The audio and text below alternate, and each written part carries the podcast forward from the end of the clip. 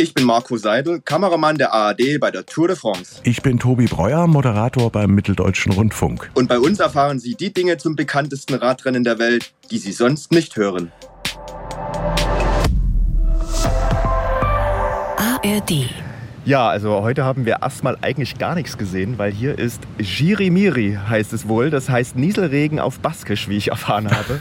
Wir haben richtiges, bescheidenes Wetter. Äh, wir haben heute einen sehr, sehr schönen Standpunkt von unserem Übertragungswagen direkt am Strand in San Sebastian. Äh, das ist im Baskenland in dem wir immer noch sind. Aber das Wetter ist wirklich sehr, sehr bescheiden. Jetzt ist es gerade, hat es gerade mal wieder ein bisschen aufgehört, aber es geht hier immer wieder hoch und runter. Die ganze Technik, wir müssen, wir haben alles untergestellt, eingepackt in Tüten, in äh, Regenmäntel und ja, wir schauen einfach, wie es dann ist, wenn dann die Live-Übertragung startet und wir hoffen einfach auf Sonnenschein. Gestern hat es da nicht ganz so gut funktioniert bei uns. Wir hatten, äh, ich hatte ja in der letzten, letzten Folge schon mal erzählt, dass wir Frequenzprobleme hatten. Das heißt, heißt, wir arbeiten mit einer Funkkamera, die zum Ü-Wagen funkt. Da wird bei der Tour de France jeder Funkkamera, davon gibt es ja hier einige, weil es sehr, sehr, sehr viele internationale Fernsehstationen dabei sind. Jeder hat seine eigene Frequenz und die war gestört. Und so ist direkt in unserer Übertragung äh, ein Störsignal aufgetreten und ja, damit ist die ähm, Übertragung zusammengebrochen. Aber dann, wir haben ein sehr, sehr erfahrenes Team hier. Alle bleiben in solchen Situationen sehr ruhig. Dann wird wir haben in dem Falle in die Kamera am Kommentatorenplatz zu Florian Nass geschalten. Es wurde übernommen, äh, kurz erklärt, warum. Und ja, das ist einfach live. Live ist live, das kann passieren. Das ist die Tour de France und da muss man einfach ruhig bleiben und einfach weitermachen. Und dann gibt es den nächsten Tag und dann klappt alles hoffentlich immer wieder besser. Und ihr habt jeder eine eigene Frequenz, jede Fernsehstation, sag ich mal?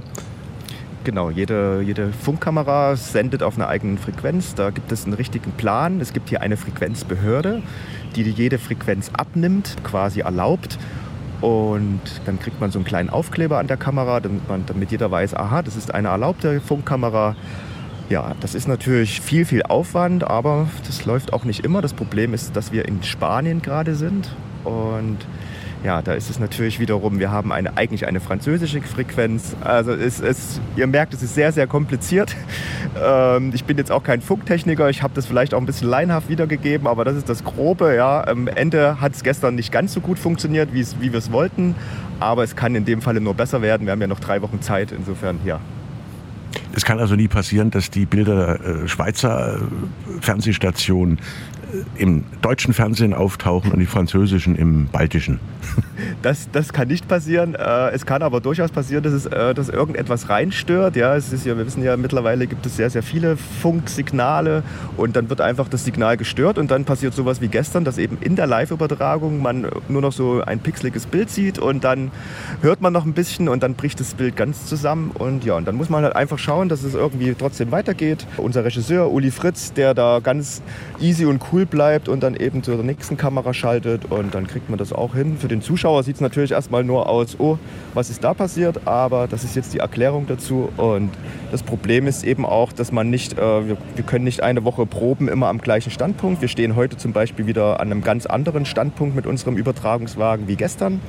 Gestern waren wir ja in Bilbao, heute sind wir in San Sebastian es sind immer wieder neue Voraussetzungen. Ja, man muss immer erstmal, das hatte ich ja auch schon erzählt, immer erstmal überhaupt sehen, wo ist überhaupt der Übertragungswagen. Manchmal ist ein Baum, der einfach an der Satellitenschüssel steht und man das Signal nicht rauskommt. Ja, also es gibt Probleme jeden Tag aufs Neue. Jeden Tag ist das Abenteuer irgendwie greifbar, ja, und das muss man einfach so nehmen. Das ist die Tour de France und ja. Und ein Zelt äh, kann man euch aber nicht zur Verfügung stellen, weil du sagst, ihr steht im Regen am Strand. Wir, wir, wir haben natürlich äh, so, ein kleine, so eine kleine Zeltstadt. Wir haben zwei Zelte. Immer ein Arbeitszelt und ein Zelt, wo man so ein bisschen Kaffee trinken kann, wo man so ein kleines Snacks zu sich nehmen kann. Das ist natürlich heute Anlaufpunkt. Und ansonsten äh, sind wir ja alle nicht aus Zucker. Also insofern Regenjacke drüber, Regenhose an und dann geht es einfach weiter. Abonnieren Sie jetzt diesen Podcast, damit Sie die nächste Backstage-Geschichte nicht verpassen.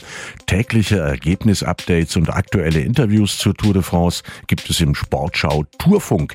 Den finden Sie natürlich ebenfalls in der kostenlosen ARD Audiothek. Adios aus Spanien und wir hören uns aus Frankreich wieder.